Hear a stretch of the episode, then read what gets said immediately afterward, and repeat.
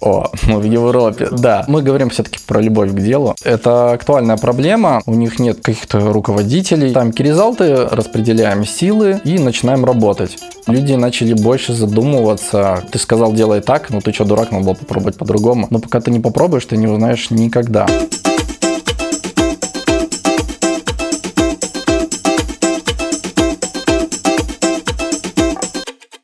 Всем привет, это Костя Коковихин и 23 выпуск маркетинга. Сегодня у нас в закутке предприниматель, спортсмен Денис Дреков. Денис, привет. Костя, привет. Привет всем. Э, тема нашего выпуска с Денисом э, – это управление, да, задачи, сложности. Денис расскажет о себе, своем опыте управления, о своих компаниях, как сейчас у него, что планирует, может, в каких-то фейлах, провалах, ошибках тоже поведает, да, в целом. Вот. Потом, Денис, тебе слово, расскажи чуть-чуть о себе, ну и дальше к компаниям переходи. Меня зовут Денис, мне 33 годика. Люблю активный образ жизни. В прошлом по образованию программист-физик. Работал пару лет программистом, ну и потом меня занесло в предпринимательство, закрывал какие-то свои цели. Люблю природу, активный отдых, вообще ЗОЖ, активный образ жизни и познание себя. Ну, это вкратце. А вот про спорт чуть больше. И компания же от этого, да, связаны твои? Да, а, всю жизнь плавал. Сейчас продолжаю плавание в виде фридайвинга. Это помогает работе, концентрация, медитация, вообще убирать все лишние мысли. Потому что залог успеха – это ни о чем не думать. Как-то спорт сам меня нашел. Ну и люблю лазить скалы, горы – это какой-то адреналин, достижение, характер, соперничество, ну, какие-то мужские черты, которые стараюсь поддерживать. И вечная борьба со страхом, что я тут делаю, это очень интересно. Бросать вызовы, в общем, считаю актуальным. А предпринимательство – это тоже вызов? Я думаю, да. Себе или рынку, или… Ну, хочется узнать, как это вообще все устроено, да, и что э, человек без профильного какого-то MBA образования, бизнес-образования, а может пойти своим путем, и если есть любовь к делу, интерес к делу, ну, какая-то ценность, то должно все обязательно получиться. Ну, пока это так. Если не получится, ну, напишу книгу. Как это не получилось, да? А, расскажи немножко о своих компаниях, какие у тебя сейчас, там, ряд я насколько, ну, насколько знаю, насколько мы общаемся, да? Ну, мы представляем японскую компанию Astrade, мы тут э, независимое представительство, которое занимается детскими товарами, премиум сегмента из Кореи, Японии. То есть несем какую-то, создаем ценность продукту, доносим ее покупателю, думаем о покупателе. Также занимаемся немного альтруизмом, помогаем спортивным организациям, скалолазание, альпинизм. Ну, такое филантропство, да, уже больше? Спонсорство это или? Ну, да, какая-то помощь. Ну, в развитии именно. То есть скалы – это пробивка, снаряжение – чтобы дети занимались. Я просто сам занимался в ограниченных условиях и понимаю, насколько это важно, когда у тебя не хватает из оборудования, комфорта, и это очень сильно влияет на мотивацию и так далее. В альпинизме тоже это такой дорогой спорт, но, как правило, люди туда приходят ну, не богатые, потому что ну, это о другом, о какой-то любви к природе, о романтизме и так далее. Поэтому люди тоже нуждаются в какой-то поддержке, мотивации. Если я что-то для них все-таки делаю, то меня это радует. Расскажи чуть больше теперь об Astrate, да, наверное, вот конкретно предпринимательском опыте, на котором ты зарабатываешь деньги. А, предпринимательский опыт а, в плане управления. Да, конечно, мы про управление, все это с этим связано. Да. Так как я без какого-то образования, а, сам программист. Я думаю, многие предприниматели начинают с какой-то вообще непонятной сферы, а, закрывая свои потребности, они приходят к предпринимательству, кто-то просто хочет денег, а кому-то просто нравится заниматься своим любимым делом. Вот, но я человек э, сервисник, не какой-то там жесткий доминант, управленец. Я не закрываю на работе какие-то свои потребности власти, доказать кому-то что-то. По классике, где я работал и как я это видел, я строил концепцию, что есть подчиненные, кто-то кому-то подчиняется, кто-то кем-то управляет. Самая банальная иерархия, которая складывается сама собой, ну, потому что я видел это и неосознанно это делал. Но в какой-то момент э, людей становится больше. Я думаю, через этот путь проходит каждый предприниматель. Это, наверное, даже есть цвет у этой парадигмы. Когда нас становится много и нужна какая-то структура, чтобы людьми управлять.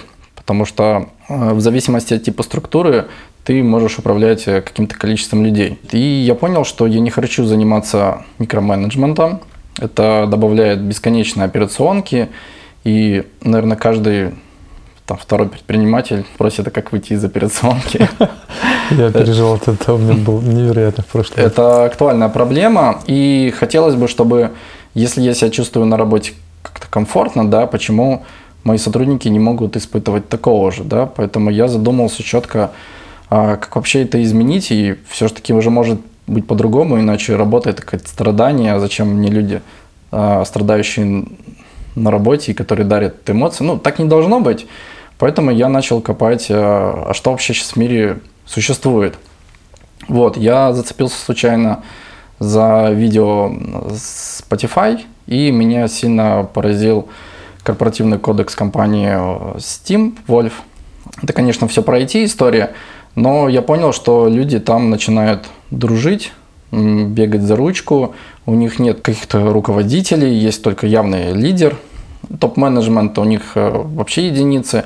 В общем, все переходит к тому, что мы переходим от операционной работы только к контролю, э, измерять и ценить самое важное. И если идеализировать, мы стремимся сейчас а, к бирюзе. Бирюзовая парадигма, а, которая гласит, что есть а, самоуправляющиеся команды. Самоорганизующиеся. Само, да, самоорганизующиеся, самоуправляющие.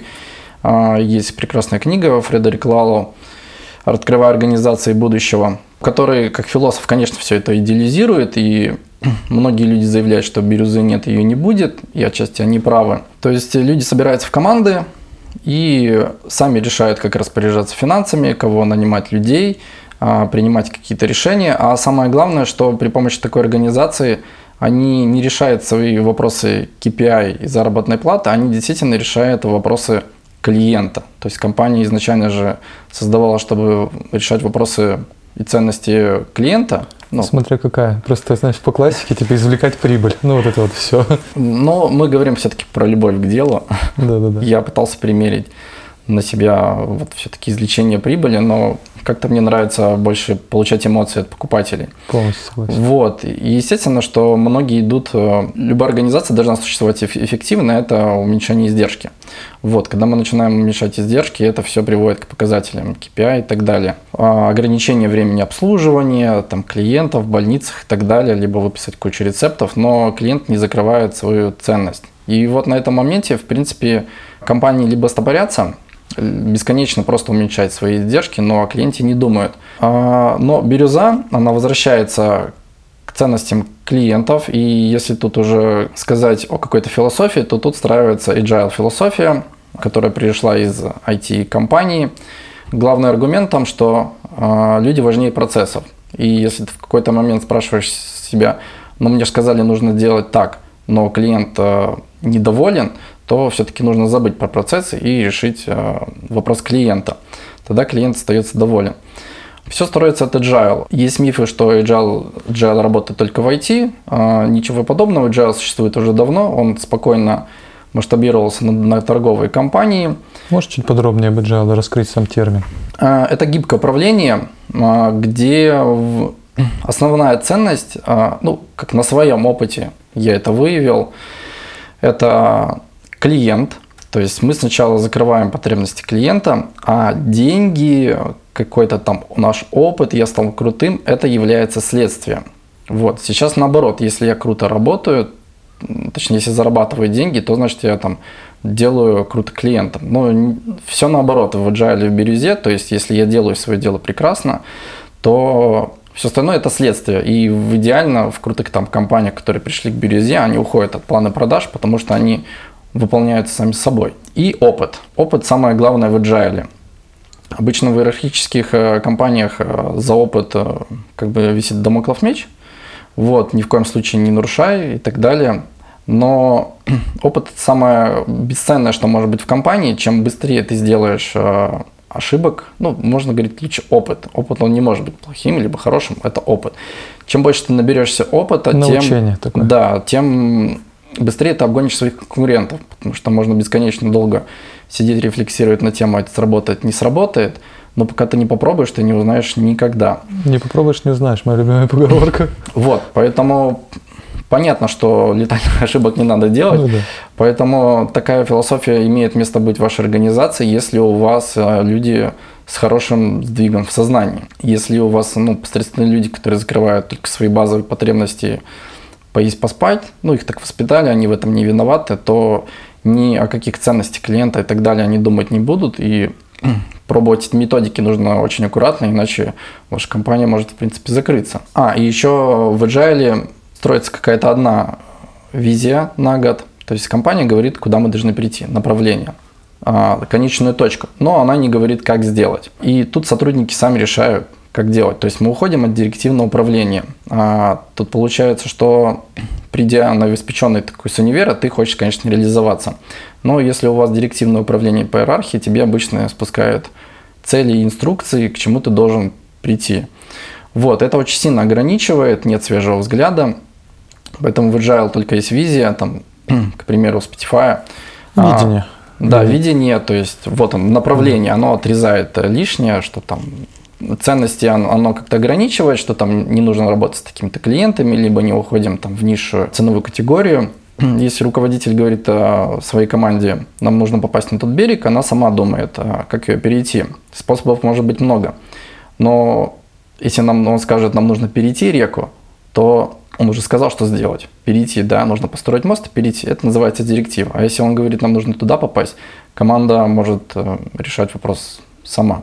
Либо поделить на команды, они могут решить ее по-разному. Можно перелететь, можно, можно перепрыгнуть. Но, Перекидать. Да, обычно предприниматели видят э, в рамках своего опыта, но людей много, компания растет, поэтому чем прекрасен agile, что ты даешь волю людям. Но опять же, возвращаясь к тому, что люди должны быть компетентные. Поэтому я проникся этим, как-то вдохновился, нашел какой-то новый смысл в работе. И мы решили строить эту концепцию, делиться на, ком- на команды, давать им цели, потому что до этого было, я говорю, что делать, и люди не понимали, что у меня происходит в голове. Но это нормально, тебе кажется, что должно быть все ясно, понятно. Это такое, конечно. Вообще непонятно. Что ты имел в виду, собственно? Да, зачем ты вообще спрашиваешь? Понятно, что мы должны там через 10 лет стать большой корпорацией, зачем спрашивать тупые вопросы. Вот, но это не так, все люди разные, и э, они действительно спрашивают вопросы. Первое, что мы сделали, а, ну, естественно, у меня было там куча наставников, тут э, крайне мало информации, она в основном на английском. А, благо я нашел коучей крутых, а, с большим опытом. На русскоязычных или? Да, русскоязычных, хотя они из других стран, и у них там опыт с европейскими странами. В Agile нужен Agile коуч. Что это за роль такая? Значит, он поддерживает команды, он может поддерживать несколько команд. Человек, который может не совсем понимать, что происходит, а, задача человека проводить а, ряд операций, сборов, ну, всяких встреч, которые раз, называются по-разному, я расскажу чуть попозже. Вот. Самое главное – это помогать команде рефлексировать, собираться и задавать какие-то явные неудобные вопросы. Можно ли его называть отчасти наставником, но не частью команды, а таким внешним каким-то? Да, он... Наблюдателем. Да, он наблюдателем, и он поддерживает э, все процессы. Agile коуча найти не то, что в Владивостоке по России, это довольно проблематично, но нашелся человек, мы решили его растить. Все удачно получается. Вот, э, что, собственно, мы делаем, если перейти от теории к практике – чтобы было все более понятно. А, возможно, некоторые мероприятия кто-то процессирует а, с аналогиями, что они уже делают на работе. Значит, это прекрасно, и вы движетесь куда надо. Прежде всего, мы ставим себе, то есть есть э, годовая цель компании, визия, которая измеряется обычно в метриках. Одна количественная, это про деньги, компания должна жить за деньги, это ее кровь. Другие это качественные метрики, чтобы люди понимали, что они работают не на вертолет для диване, да, качественно это там а, зайти в какие-то там регионы, или бы получить какой-то NPS от клиента и так далее, да, это уже говорит про ценности. NPS лояльность, уровень оценки лояльности. Да, потому что если поставить цель только денежную, то, в принципе, можно затоварить всех поставщиков или просто развести на деньги на контракт, ты выполнил. Но какого-то морального удовлетворения от этого ноль. Поэтому обязательно метрики идут количественные и качественные. Вот, на основе этих метрик мы командами ставим себе квартальные цели по OKR. Вот. Сейчас надо, чтобы не запутаться, очень много накидал терминов, да, которые ну, да. мы тоже им пользуемся, но необходимо их Методик, методик по постановке целей много. Вот одна из последних это OKR, Objective плюс Key Result. Вот, Objective – это цель, куда мы идем. Ну, например, начать продажи в Европе. Да, это Objective, она без каких-то... В целом, да, просто такая глав... ну, направление. направление. направление. Ну, в голове, естественно, я рисую по-разному. А, И я должен киризалтами обозначить, э, как это выражается. твои результаты. Да, как мы поймем, что мы зашли в Европу. А, Потому что у меня в голове рисуется, что мы там во всех магазинах Европы, а сотрудник сделал на продаже в Европе, говорит, о, мы, Мы в зашли в Европе. Европу. Да. Ну и чтобы у нас не было потом конфликтов, мы ставим Синхронизоваться. да, ставим киризалты, и команда предлагает, как мы это измеряем. Они говорят, что у нас там, допустим, какой-то оборот в месяц, а, столько-то магазинов, э, не знаю, там еще маркетплейсы, либо отзывы какие-то в Инстаграме. Если все это есть, ты в совокупности понимаешь, что ты выполнил свою задачу, ты зашел в Европу, и она начинает как-то работать. Ставим киризалты, распределяем силы и начинаем работать. Чем мне нравится еще и Agile, а, он заставляет а, людей вспоминать, зачем они тут, э, фокусироваться на самом важном. Поэтому каждую неделю у нас есть тактическое планирование. А, Мы По составляем- понедельникам? Ну, это может быть вторник, среда, по-разному от компаний.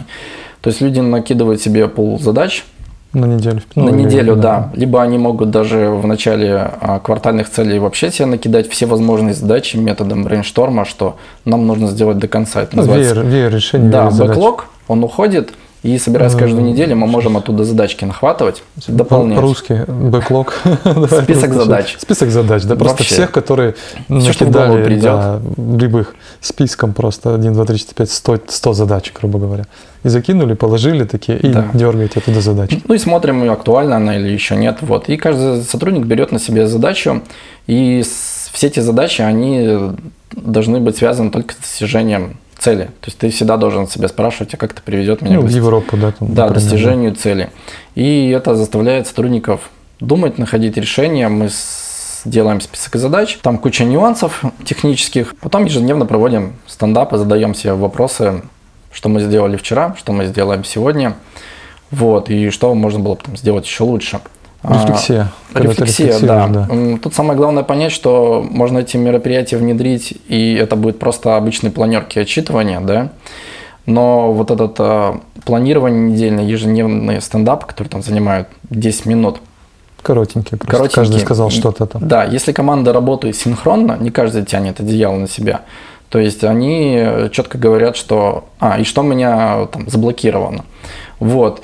И они могут сказать, да, меня заблокировал там Вася, потому что он не сделал ту задачу и так далее. Мгм. Но если- Заблокировал, ну, не дал мне работать. да, вот. И тогда люди начинают думать, э, как о команде. Есть группа людей, а есть команда. Это разные понятия. Вот. И тут самое главное, чтобы люди относились к этому не как просто к сбору, а что тут нужно понять, актуальна ли задача, стоит ли ее сегодня делать, кто мне мешает, кто мне не дает сделать. И вообще каждый день жить этой целью, задумываться о ней, тогда, в принципе, все получается. Но по классике у нас сначала было, мы просто собирались, отчитывались. Я понимаю, что просто поменялись названия, ничего нового не появилось.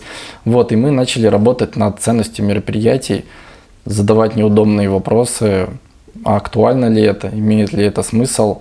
Метод пяти почему есть такой, да, у японцев? Да, да. И люди начали больше задумываться, как они работают. Они стали больше коммуницировать с друг другом.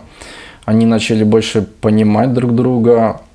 Хотя изначально конфликт это нормально. И в какой-то момент они начинают э, думать все вместе об одном. То есть э, каждый сотрудник... Синхрон. Да, Всеобщий такой коллективный разум. И Вот. Но это сдвиг в сознании, который происходит очень долго. Нужно быть открытыми. Очень, очень открытыми другим и не бояться критики. Вот, поэтому Понимать. Agile, да, опять же, подходит для людей, которые готовы меняться.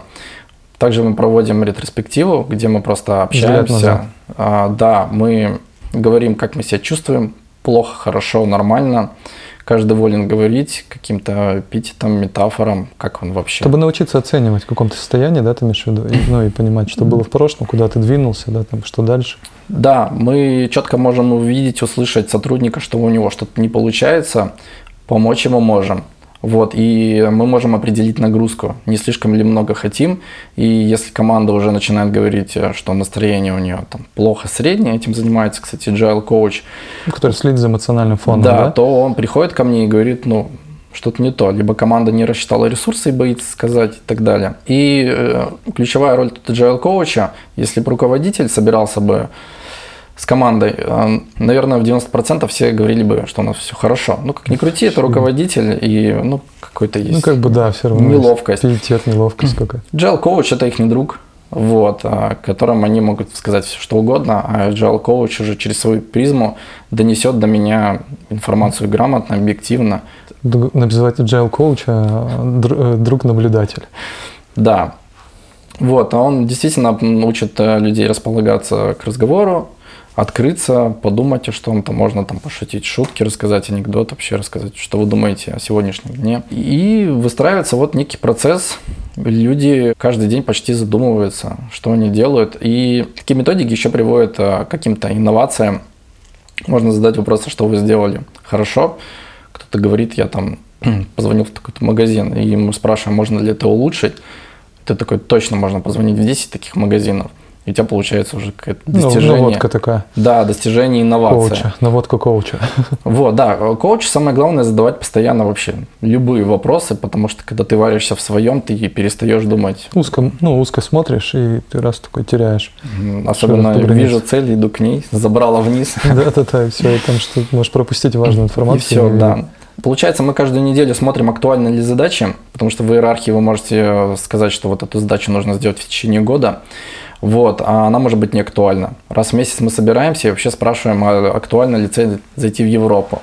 Ну, например, э, появились какие-то законодательные подвижки, и мы не можем там, экспортировать или продавать услуги в Европу. Но все все равно зачем-то это делают, а потом в конце года собираемся, пони- понимая, что работу сделали бессмысленно. Мгм. Вот, поэтому agile, она же гипкость в переводе, позволяет нам а, вовремя начать делать э, другое и Ну, уйти. Не зайти далеко, да, не потратить ресурсы на неприоритетные. Да, там, где не- потому что, опять же, сотрудники не пойдут и не скажут, мы какой-то херней занимаемся. Вообще имеет это смысл, это может ходить слух.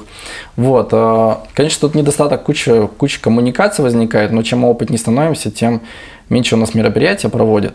Но людям нравится общаться, они узнают о друг друге больше, а если команда сформирована правильно, то есть не по отделам, там оптовый, розничный, то есть у нас команда, каждый занимается своим брендом. Хотя Мгм. раньше мы делили их на оптовые и брендом розничные. детских товаров. Да, у нас несколько Ковриков, брендов, да, там. там. мебель, вот, там бытовая химия. А, Можно было разделить на розницу и опт. Изначально мы так и сделали, я сглупил.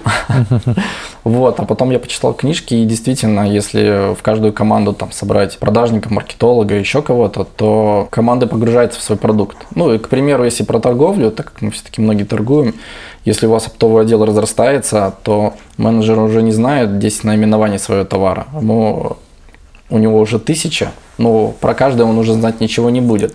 Поэтому он уже не так любит свой продукт, и его самое главное дело это что-то крутить, продавать, и интерес падает. Ну, Если да, он- такая рутина. Если он работает э, в команде в одном бренде, у него ограниченное количество там, номенклатуры, он знает всех своих клиентов, то есть э, Потребности. потребности, он их лично главное. общается, клиенты это любят, потому что если ты ведешь там в оптовом отделе 100 клиентов, ну скажем, ты не будешь общаться. Конечно, нет, невозможно. А в команде у тебя там 20-30 постоянных клиентов, ты их любишь, ты всегда знаешь про свой товар, ты какое-то настроение, новинки, актуальные новости, что происходит, ты рассказываешь, и за счет этого появляется какое-то погружение, смысл работы, потому что классика, когда компания на в самом этапе, ты там один, вдвоем, общаешься с тесными клиентами, потом ты вырастаешь, а Кости уже и не видно нигде, да, то есть никто никуда не уходит, и компания такой же остается классной, как она образовалась. Вот. И у сотрудников повышается смысл работы. То есть мы прежде чем все это внедрять, сделали опрос. Мы постоянно делаем опросы. Внутренний? Удовлетворение сотрудников, да? Да, в? Google форме обычные, вот там замер температуры, ну бывают такие вопросы. Понимаете вы свое место в компании? А, Вы понимаете, ради чего работает? Понимаете, к чему мы идем? Да, вот такие всякие вопросы. И оказывается, что в классической форме люди вообще не понимают, зачем Это нужно очень ну, с- осознанным быть. они заряжены, они хотят да. работать, они что-то примерно, но конкретно сказать, к чему мы идем, они не могут. Ясно поставить какой-то образ, да, перед собой. Да. Ну, прям сказать, вот, и словами. на графике появилось, что люди вообще у нас ноль. Никакой миссии, никакой А ценности. ты анализируешь все эти данные, да? Или Но есть простой опросник, ну там составленный ментором, ты отвечаешь на вопросы, либо команда отвечает, ставит какие-то субъективные оценки там, от 2 до 10, mm. и простая там роза ветров показывает, а, Разброс. Да, да, какой у тебя performance менеджмент, что у тебя с людьми, что у тебя с целями. Но обычно с целями, с достигательством все окей, потому что... Пруд. Да, пруд. А все остальное это про комфорт работы. То возвращаемся к началу, да. У людей появляется комфорт работы. Они знают, зачем они работают. Они видят, как движется компания и что от них зависит успешность компании, потому что у них прямой вклад. И психологическая безопасность потому что исследования Google, которые они сделали давно, они выявляли, почему, например, собрать команду из каких-то ботаников, там, не знаю, крутых чуваков и взять обычных людей, то эти крутые чуваки, они не показывают никакого успеха. Вот, оказалось, что вторая команда, собранная из среднячков, они могут общаться о котиках, кто как с утра встал и кто что поел, а другая команда об этом не общается. И оказывается, если люди себя чувствуют комфортно себя в команде, они готовы придумывать что-то новое. Вот это психологическая безопасность мы пытаемся вырастить. Это не все так быстро, делаем уже в течение года, но я начал чувствовать, как люди вообще стали думать по-другому. Я вот тебя очень поддерживаю, потому что я над этим очень здорово работаю, но последний год, да, там прям ну, тяжело. Я еще понял в какой-то момент, что самому нужно пройти сдвиг в сознании к этому, Конечно. потому что все это написано красиво, ты вроде понимаешь, но в какой-то момент я сам стал меняться и понял, начал понимать людей, и что пока в сознании руководителя он не придет к нужному там левелу, то у сотрудников тоже ничего не получится. Поэтому вот нужно меняться. Вот, кого-то не устраивает, кто-то уходит, ну, просто человек не в системе, значит, не подходит по ценностям. Да, и так далее. В России есть такие компании, Вкусвилл четко позиционирует себя как бы реза, хоть они все четко считают, у них юнит-экономика, но эти цифры про, про стабильность бизнеса, рентабельность, но у них такая же атмосфера, к нам недавно приезжали они. Вот. Ну, сюда, в Владивосток? Да, да, Олеся приезжала, тут какое-то было выступление. А, я четко спросил, что движет, и она сказала, ну, не знаю, люди просто хотят работать, значит, у них хороший психологическая безопасность. Комфортно, да, комфортно. Комфортно. Люди просто заряжены, они реализуют своих идей, их ничто не ограничивает. То есть, если тебе дано задание, выбираешь любые инструменты. Если ты говоришь директивно, ты уже ограничиваешь. Поэтому... И ты часть все равно на себя ответственности. Ты же сказал, да, и тебя, на тебя человек может сказать, так это же мне сказали, я-то не виноват, но как бы. Ну, тут не получится оправдаться уже, ну, да. ты сказал, делай так, а ты такой скажешь, ну, ты что, дурак, надо было попробовать по-другому как бы люди, когда собираются, они сами себе ставят квартальные цели, сами. То есть э, ты их только одобряешь. Ну, немного надо амбициозную, там по смарту все ставится. И ты у них четко спрашиваешь, э, вам все хватает их достигнуть? И они говорят, да. Вот, и берется ответственность. Вырастает, да, ответственность. В идеале в бирюзе э, люди еще самостоятельно начинают э, распоряжаться финансами, видеть э, там прибыли и убытки своей компании, ну, команды хотя бы, как они ну, работают. тогда нужно э, ну, прямое влияние, чтобы они чувствовали, что их усилий, да, сразу показатели меняются. И в моменте они это видели. Да. Вот, поэтому все вот эти, там куча всего можно шлифовать в бирюзе, и все это приводит, ну, какой-то ответственности. Ты четко понимаешь, что если ты не работаешь, ты подводишь всю команду, кто-то может не получить зарплату, и вообще стоит подумать, что ты вот тут ты такой не работаешь, а другие, ну, хотят каких-то побед. Коммуна. Социализм победивший. Коммуна. Ну, тут есть этап. Раньше были зеленые организации. Они долго не просуществовали, потому что они все решали методом консенсуса.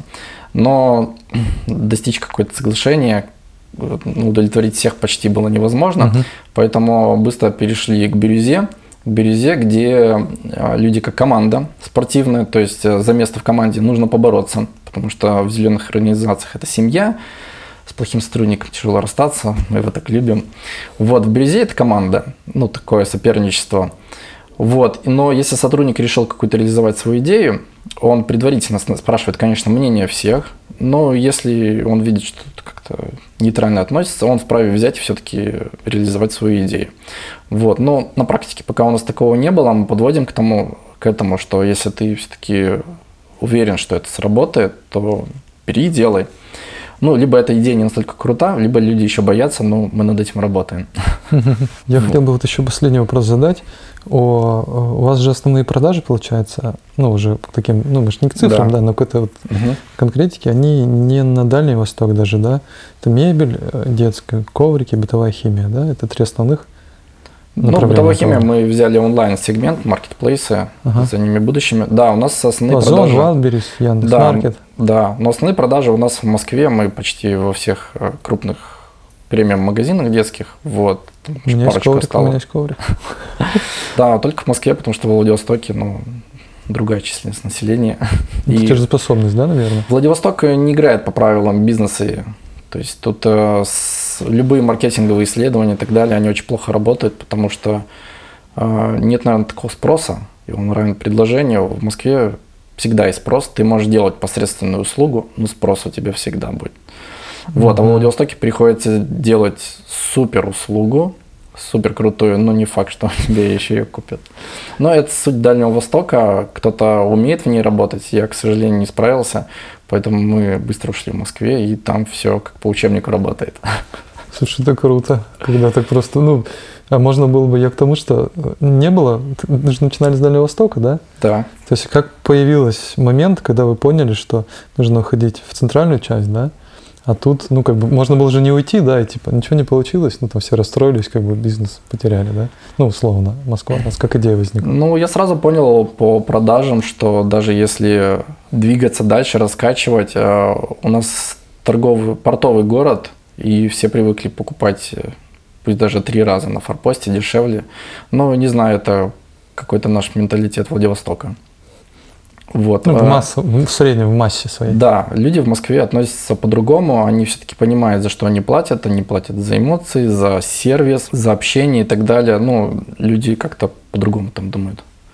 Вот, поэтому ушли туда и стало работать в разы приятней.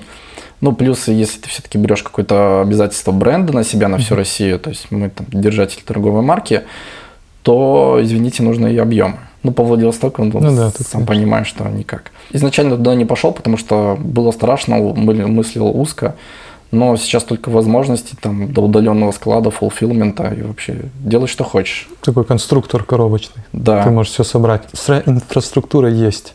агентство оказывает тебе услуги, кто-то может сделать упаковку, кто-то может тебе даже на маркетплейс вогнать, кто-то может тебе услуги логистики оказать, но кто-то может тебе отфотать. Я считаю, что это нужно ценить и этим пользоваться. Это действительно очень круто, чем держать людей в штате по всем профессиям. И это ну, адекватно, в смысле по цене, по услуге, да, по, по выполнению.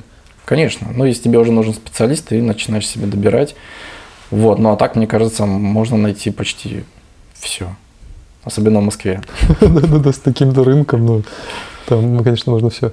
И последний вопрос о планах, какие, да, развития компании, не знаю, в Москве, в Питере, может, там Европа, да, там, ты говорил. Ну, пытаемся зайти в Европу, делаем параллельно свой СТМ, торговую марку, но для меня пока задача это все-таки до конца внедрить э, agile философию, чтобы люди начали думать по-другому. А, Agile гласит то, что должны появляться какие-то инновационные решения от э, сотрудников. Вот я их жду. Изнутри. Да, то есть когда я уже прибегу к ребятам, скажу, да ладно, я за вами не успеваю. Тогда буду считать, что моя цель Критическая масса накопится, да, вот да, достигнута. внедрения. Вот, пока это большой пласт работы, постоянный контакт. а, Постоянно нужно напоминать себе про звезды, что на самом деле нужно идти только к лучшему. Это самое главное тоже в agile, э, не углубляться в сотрудников, чем еще хороший agile коуч, потому что если постоянно будешь общаться с людьми, они все равно склонны отмазываться, почему как не получилось, ты начинаешь э, думать в их рамках, но в какой-то момент, там, не знаю, уезжаешь в лес, ходишь под воду, ты понимаешь, блин, какой-то бред полный. Вот она. Гора, она вот она, и нужно постоянно направлять. Вот поэтому мы стремимся вот к этому, к лучшему. Ну, надеюсь, все получится, потому что есть в России компании, которые, ну, не просто маленькие, есть огромные, в Новосибирске есть компания здоровенная, которая работает по agile, там, по всяким методикам, айтишным, и работает она успешно в Торговая, продажах. торговая, да? Ну, Да, торговли э, есть э, понятие SWAY, Sales with Agile, вот, которое адаптировано под торговлю, которое тоже помогает фокусироваться на ключевых клиентах, работать с ними, не забывать и простраивать какую-то стратегию на бумажке. В общем, все уже придумано, нужно правильно Внедрять гуглить. методологию, да. Только успеваешь внедрять. Вообще, мне кажется, уже придумано все, что можно. Все придумано, ты только адаптируй, адаптируй, работай. Да, можно все внедрить, а потом уже можно что-то придумать и новое. Спасибо огромное, Денис, было очень интересно про подходы, про твой опыт. Спасибо, что слушали. Слушайте «Закуток» э, на всех подкаст-платформах. Подписывайтесь «Закут Медиа» в Инстаграме. До новых встреч. Всем пока-пока. Спасибо огромное. Пока. Пока.